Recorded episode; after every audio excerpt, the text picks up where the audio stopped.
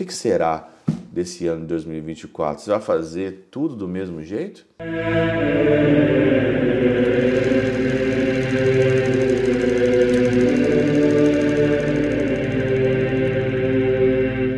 Pai, do Filho e do Espírito Santo. Amém. Olá, meus queridos amigos, meus queridos irmãos, nos encontramos mais uma vez aqui no nosso Teoses, Viva de Coriezo, Percor Maria, nesse dia 31 de dezembro de 2023, nosso último dia do ano de 2023, que passou muito rápido. E nesse domingo, terminando aqui a oitava de Natal, é nos apresentado a solenidade, a festa da Sagrada Família. Sempre terminamos então aqui é, o ano, terminamos o ano não, terminamos o, a oitava de Natal sempre com a festa da Sagrada Família. E foi aqui uma festa bem providencial, vamos dizer assim, né? Terminamos aqui então o último dia deste ano com a festa da Sagrada Família.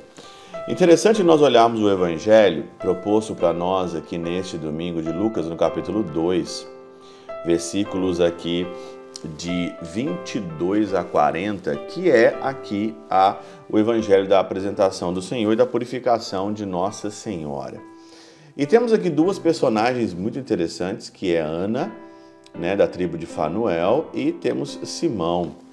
Eu já falei sobre Simão já falei sobre Ana em alguns evangelhos passados, já falei da oferenda, né, da oferta, esse, essas, essa é, par de rolas e aqui é, alguns pombinhos.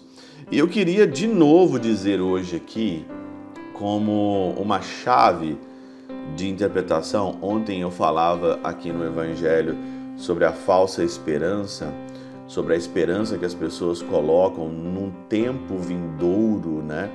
Que as coisas vão melhorar, que tudo vai melhorar. Vai melhorar nada, vai melhorar absolutamente nada. Se você não melhorar você mesmo, se você não melhorar a tua esposa, o teu esposo, se você não melhorar os seus filhos, se você não melhorar os seus parentes, as pessoas, os vizinhos, melhorar o seu bairro, todo esse projeto de mundo, de mudança de mundo 2024, vai ser o ano, vai ser nada. Vai ser nada, promessa furada, isso é uma mente revolucionada, revolucionária. Todas, todas as influências, tudo aquilo que eu gostaria de que você perdesse as esperanças deste mundo, né? Perdesse a esperança, parasse de acreditar em pessoas, né? E passasse a acreditar muito mais na espiritualidade, na vida contemplativa, na vida eterna, na vida que não passa. É isso que eu quero.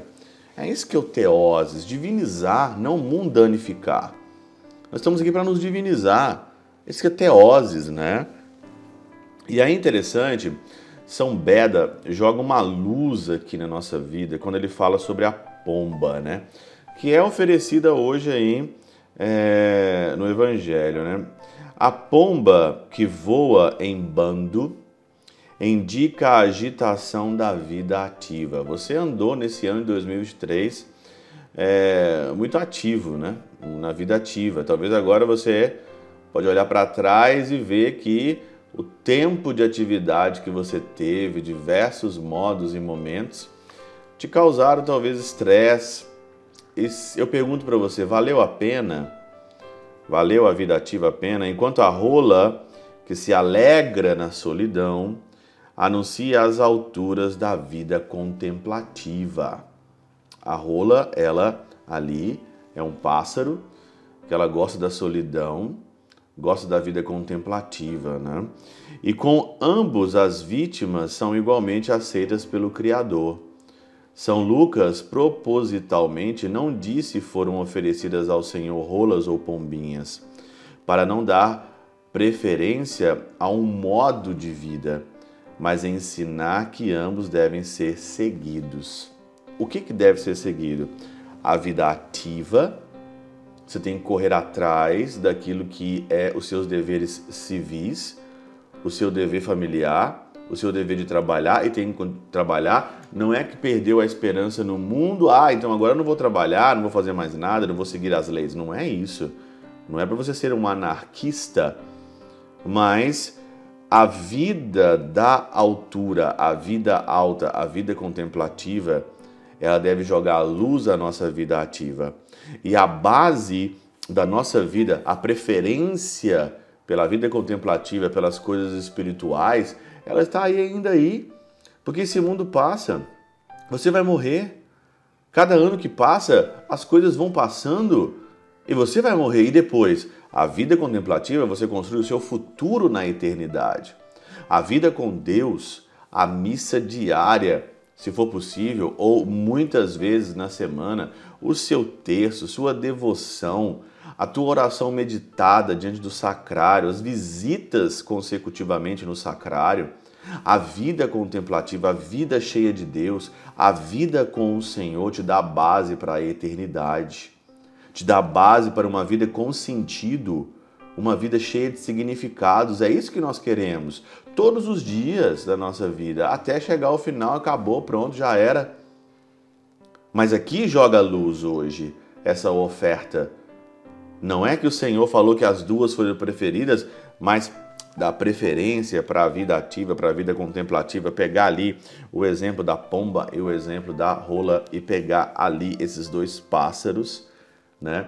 Um gosta da vida ativa, indica a vida ativa, anda em bandos, e o outro aqui, ele anuncia a solidão, a vida recolhida, a vida recolheta, a vida com Deus, a vida de solidão, a vida das moradas, a vida ali centrada para você ver a luz que está na sala principal do castelo da sua alma, que essa luz é Deus, como dizia Santa Teresa de Ávila no castelo interior, no primeiro, no primeiro, na primeira morada, no capítulo 2 da primeira morada. É isso que é a nossa vida. É isso que é a nossa esperança. Fora disso, meus queridos, vai ser mais um, mais um ano aí de buscas em vãs, de trabalhos em vãs, gastando energias e forças em vão. Será até quando? Será até quando, meu Deus do céu, não vamos usar a cabeça e vamos usar a inteligência? O que, que será desse ano de 2024? Você vai fazer tudo do mesmo jeito? Ou será que nós temos uma esperança ainda? de uma vida contemplativa, de uma vida cheia de sentido, de uma vida com mais valores e com mais eternidade, pensando depois da morte, pensando numa vida eterna. Esse daí é a esperança de 2024. Pela intercessão de São Chabel de Mangluf, São Padre Pio de Peutrautina, Santa Teresinha do Menino Jesus e o Doce Coração de Maria, Deus Todo-Poderoso os abençoe, Pai, Filho e Espírito Santo, Deus sobre vós e convosco permaneça para sempre. Amém.